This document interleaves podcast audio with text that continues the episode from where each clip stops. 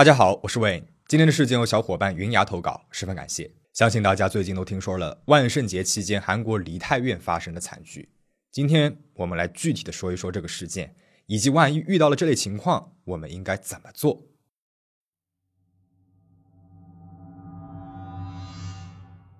二零二零年，一部叫《梨泰院 Class》的韩剧，凭借一张女主展示身份证进酒吧的动图出圈了。除了热血的复仇故事和男女主耐人寻味的感情线之外，梨泰院这个地方被更多的人熟知。梨泰院是位于韩国首尔龙山区的一个商圈。有一种说法是，它本来叫做义泰院。它所在的龙山区曾经是日军和美军军营的所在地。这个区域本就是首尔的繁盛之地。外国军队驻扎之后，这附近便形成了以外国人为对象的商业街。军人们闲暇之余会来到商业街休闲，久而久之的便与当地的女子结识，互生情愫，生下了混血儿。因此这条街啊被称为义泰院。后来因为这个名字实在是不雅，人们便将其改为了梨泰院。除了这段历史，梨泰院呢还发生过一起非常出名的杀人事件。一九九七年四月，在梨泰院的一家汉堡王餐厅，一名韩国大学生在厕所里被一名美军家属和美籍韩侨合伙杀害。两名主犯在法庭上拒不承认罪行，反而互相指认对方是真凶。最后呢，因为证据不足，两个人都没有被定罪。因为作案的凶手与美军相关，原本就反对美军驻韩的民众更加的愤怒。当时在韩国国内还引起过一场轰动。二零零九年上映的电影《梨泰院杀人事件》就改编自这起事件。电视剧里面的梨泰院梦幻而富有魅力。全世界的各色人种聚集在这里喝酒狂欢，就好像是来到了另外一个世界。而现实当中呢，也是如此。这里是韩国本土外国人最常聚集的地方，不仅有全韩最顶尖的夜店，还有各色的娱乐设施和餐厅，时常呢还有明星和知名的 DJ 来举办活动。在繁忙的都市里，很多人白天忙于枯燥的学业和工作，而到了夜晚便躲到了热闹的人潮当中，享受着迷幻的音乐和酒精。周末和节假日是梨泰院最繁华的时候，特别是每年的万圣节，人们会精心打扮，出门一起狂欢。这个时候，店家呢也会有各种新奇的活动，热闹至极。因此，每逢万圣节时，就会有大量的人聚集在这里。而今年的万圣节尤其特别，从今年九月份开始，韩国政府逐渐放开了对海外入境和国内疫情的限制。九月二十六号，室外佩戴口罩的规定也从必须佩戴降至了建议佩戴。因此，对于很多人来说，今年的万圣节是三年以来第一个不需要佩戴口罩的万圣节，真正能够感受到节日氛围的万圣节。然而，谁也没有想到，这一场盛大的派对成为了许多人永生难忘的可怕噩梦，而数百名精心打扮的男男女女倒在了梨泰院冰冷的水泥地上，离开了这个光怪陆离的世界。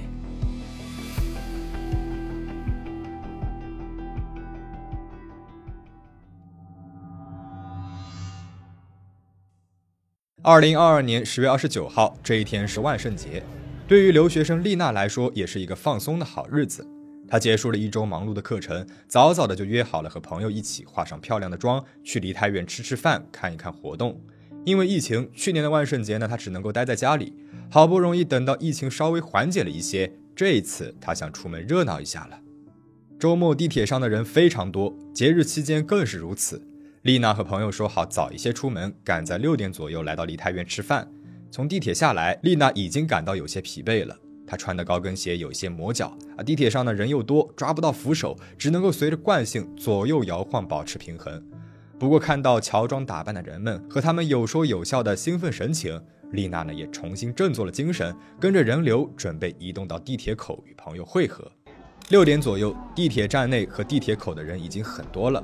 前去梨泰院玩的人、玩好回家的人和从梨泰院地铁站转车的人流相遇了，已经出现了行进困难和拥挤的现象。丽娜给朋友发了条信息，告诉他自己已经到达了地铁站，但是要晚一点才能够出地铁口。那朋友说没有关系，慢慢来吧。地铁口外面的人啊也很多，好不容易挤出了地铁站，和朋友会合，来到了丽娜想吃的烤肥肠店，但是因为当天的顾客太多了，只能够坐在门口等位置。他们在附近的店里买了一些小吃，垫了垫肚子，就坐下来等待店家的叫号。这个时候已经是将近七点，天色慢慢的暗了下来，周边的餐厅和酒吧也传来了热闹的音乐声，人潮也愈发拥挤起来。丽娜呢，则和朋友刷刷手机、拍拍照。很快，一个小时过去了，终于轮到了他们。他们在店里面点了一个烤肠套餐，一瓶烧酒，一边聊天一边享受着美食。丽娜的酒量不是很好，喝了两杯烧酒之后，她已经有一些晕乎乎的了。朋友倒是没有什么事情。买完单之后，吃得饱饱的他们离开了烤肠店，准备去街上散散步。从店里面出来，凉爽的风让丽娜稍微清醒了一些，但是他们很快就被街上的景象给吓到了。比起刚来的时候，街上的人数好像已经翻了一番。人们你挨着我，我挨着你，用很缓慢的速度移动着。即使是要回家，也得先走到地铁站。没有办法，丽娜只好和朋友一起挤到了人群当中。从他们吃饭的店到地铁站最近的路，是与国际饮食一条街相连的一个小巷。这个小巷又窄又陡，小巷两侧一边是小店，而另外一边呢是汉密尔顿酒店的围墙。从地铁站出来到梨泰院商业街去的人，和从商业街出来要去地铁站的人，在这里形成了对流。除了两头的大路，小巷里面没有其他宽的支路了，因此人流卡在其中，迟迟无法向前移动。丽娜和她的朋友也卡在当中，无法动弹。他们紧紧地握着手，生怕被人流给冲散了。前后的人紧贴着自己，前面人的背包呢也卡在丽娜的肋骨上，疼得她眼泪在眼眶里面打转。但是她没有后退或者是躲闪的余地。她拉了一下朋友的手，说：“我好害怕，什么时候可以出去啊？”朋友张了张嘴，但是周围的音乐声和其他人的喊叫声太大了，他没有听到朋友的回应。而这个时候，不远的地方竟然有人在起哄着说：“下去吧，下去吧，推吧，推吧。”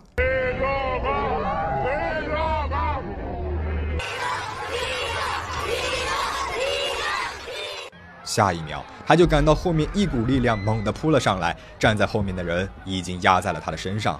原本穿着高跟鞋在坡上已经站不稳的他，受力之后根本就无法控制自己，倒在了前面的人身上。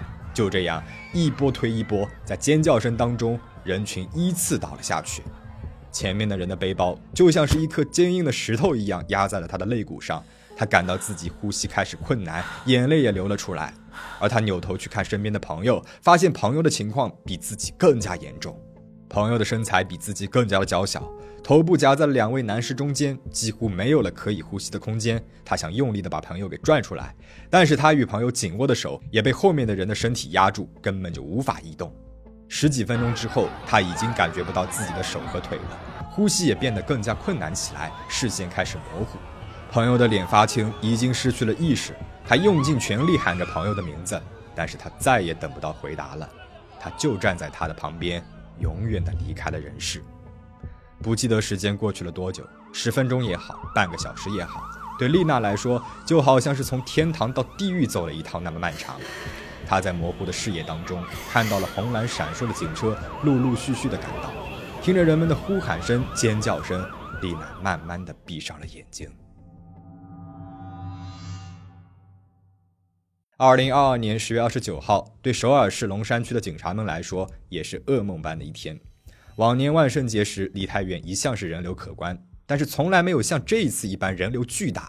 根据数据统计，二零一九年万圣节这一天，梨泰院地铁站上下车人数为九万六千四百六十三名，二零二零年呢为三万零一百二十二名，而二零二一年为五万九千二百二十名。到了二零二二年的万圣节当天，上下车的人数达到了十三万零一百三十一名，是去年的两倍之多。虽然警方无法提前预测如此庞大的人流量，但是事发前幺幺二报警中心接到的十一通报警电话，应当敲响了警钟。当天晚上的六点三十四分，汉密尔顿酒店附近的一家 Emart 便利店方向有人报警称，小巷子里面等待进入酒吧的人流和从梨泰院地铁站出来的人挤在了一起。不注意的话，很有可能会发生踩踏，请派人前来管制人流。到了八点零九分，梨泰院地铁站三号出口附近有人报警称，梨泰院的人太多了，人们互相拥挤，乱成了一团，有人因此受伤了，请派人前来管制。八点三十三分，国际影视一条街上的一家餐馆有人报警称，因为万圣节，街上的人都挤在了一起，有人摔倒了，无法进行管制。八点五十三分。第一个报警地点的 Emart 便利店有人再次报警称，人太多了，一片混乱。到了晚上九点，汉密尔顿酒店楼下的一家服装店附近有人报警称，因为万圣节活动太多人聚集，担心可能会发生大型事故。九点零二分，国际饮食一条街上又有人报警称，梨泰院街上人太多了，大家互相推搡，好像要发生事故了。九点零七分，梨泰院地铁站二号出口旁边的巷子里有人报警称，感觉要出现踩踏事故了，需要赶快进行管制。九点十分，和上一通电话同样区域的人报警称，人太多了，已经有人被踩踏了。九点五十一分，国际饮食一条街的小巷里面有人报警称，现在的情况非常紧急，需要进行管制。到了十点钟，梨泰院地铁站四号出口附近有人报警称，梨泰院的巷子里面下来的人非常多，需要马上进行管制。十点十一分，国际饮食一条街的小巷子里面又有人报警称，好像发生了踩踏事件，人非常的多。十点十五分，小巷当中发生了踩踏事件。事件发生将近一个半小时之后，警方的机动队才到达现场。这些电话本应该在死神到来之前就亮起红灯，挽救一些无辜逝去的生命，但是结果却令人惋惜。十一通报警电话当中，警方仅在其中的四通电话之后派出了警力。事发当日，警方在梨泰院仅仅投入了一百三十七名警员，其中三十二名是附近派出所的警员。五十名呢是搜查队员和二十六名的交警等，相较于十万名游客来说，警方的管制力度如同是杯水车薪。截止到十一月一日，在梨泰院事件当中死亡的人数增加到了一百五十六名，女性为一百零一名，男性为五十五名，其中有二十六名外国人，分别来自于十四个不同的国家，有四名是我们的中国同胞，另有数十名伤者被送往了医院，还有很多的失联者。他们在事故发生的时候，可能已经丢失了自己的手机，或者是失去了意识，因此没有及时与亲友联系到。警方仍在通过热线来确认这些失联者的身份。事后，韩国现任总统尹锡悦下令，到十一月五号为止，全国进行哀悼，停止一切娱乐活动。人们纷纷前往了梨泰院地铁站附近献花，或者是集会哀悼这些年轻逝去的生命。令人无法理解的是，与在事故当时极力救助他人和听闻消息之后感到无尽悲伤的大多数人相反，有少数人在事故发生之后仍然非常的冷漠。从现场视频当中我们可以看到，人们倒在地上，救护车的声音已经响彻夜空之时，仍然有一群人站在救护车旁边欢呼着、起舞着，就好像什么也没有看到、什么都没有听到一样。还有一些人呢，在事故发生之后。又匆匆地赶往了宏大等其他场所进行娱乐。踩踏事件对于我们来说也许并不陌生，很多人在学生时代参加过学校组织的防踩踏演习。当时我们觉得踩踏呢会发生在火灾、地震等紧急情况下，在陡峭的坡上或者是高高的楼梯上。但事实上，踩踏事件比我们想象的更加的普遍，发生的地点也更多样。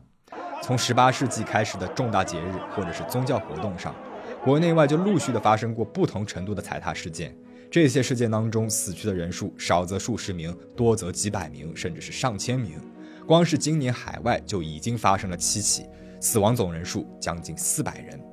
离我们最近的呢是二零一四年上海外滩的新年踩踏事件。十二月三十一号的跨年夜活动上，游客们聚集在了上海外滩，一起等待着跨年。晚上十一点三十五分时，位于成衣广场东南角、通往黄浦江观景平台的人行通道阶梯上，向下的人群和向上的人群形成了对流，其中有人摔倒，导致后面的人躲闪不及，叠压了上去。事件当中共有三十六人死亡，四十九人受伤，遇难者的平均年龄只有二十二岁。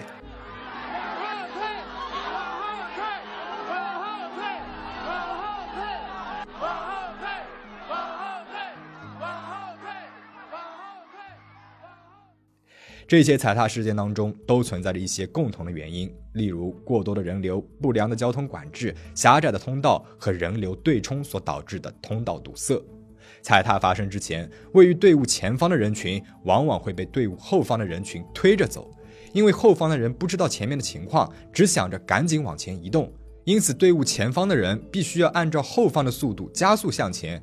一旦遇到了对流，或者是有人摔倒形成障碍，前方的人就无法前进。后方的人呢还在推挤，就会形成踩踏了。被挤压中的人们胸腔内没有呼吸的空间，会导致压迫性窒息，因此即使是没有摔倒，也有可能站着窒息而死。在上海外滩踩踏事件当中，遇难者男女比例为一比二左右，而梨泰院踩踏事件当中，男女比例也接近一比二。有说法认为，女性的体重比男性更轻，胸部所能够持续承受的压力也更小，因此在踩踏事件当中更加容易受伤。梨泰院事件之后，很多人对于人流量大的地方产生了恐惧，搭乘公交车、地铁的时候也时常有恐慌、喘不过气的表现。除了尽量避免去人多的地方，我们还能怎么做，才能在这样的紧急情况下最大程度的保护自己和身边的人呢？这里我们准备了几个 tips 供大家参考。第一，提前确认好天气。首先，在我们前往人多的地方时，要提前确认好当天的天气。如果人很多，而当天的天气又是雷雨天气，地面湿滑，人们又急着寻找遮蔽物，便很容易发生踩踏。穿着也要选择舒适、方便移动的衣物和鞋子。一旦发生了危险，长裙、高跟鞋、长围巾等衣饰会增加绊倒或者是被缠住的可能性。第二，时刻警惕。我们要时刻警惕我们所处的地方是不是达到了密度的危险值。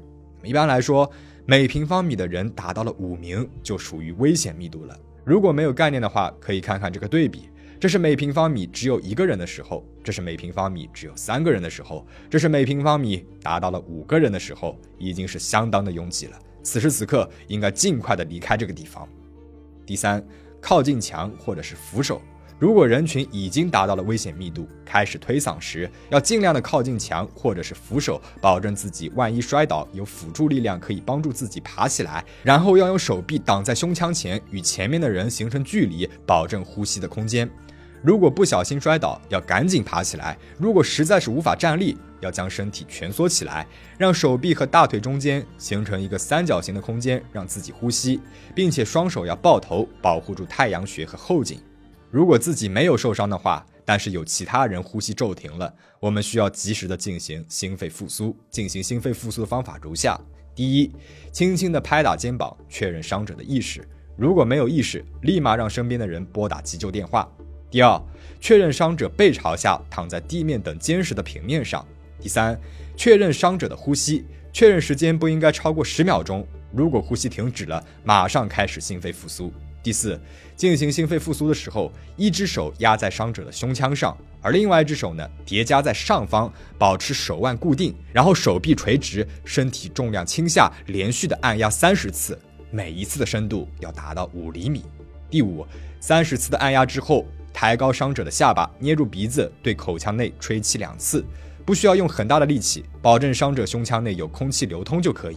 第六，重复以上步骤，直到伤者恢复呼吸，或者是救护车到达。但是如果心肺复苏操作不当，也有可能导致伤者情况恶化。因此，如果在学校里面或者是工作地方有心肺复苏的培训的话，建议大家都去学一下。你在危难之时伸出的援手，将成为一个家庭的希望。真心希望类似的事件不要再发生了，也请大家保持警惕，保持安全。我们下期再见。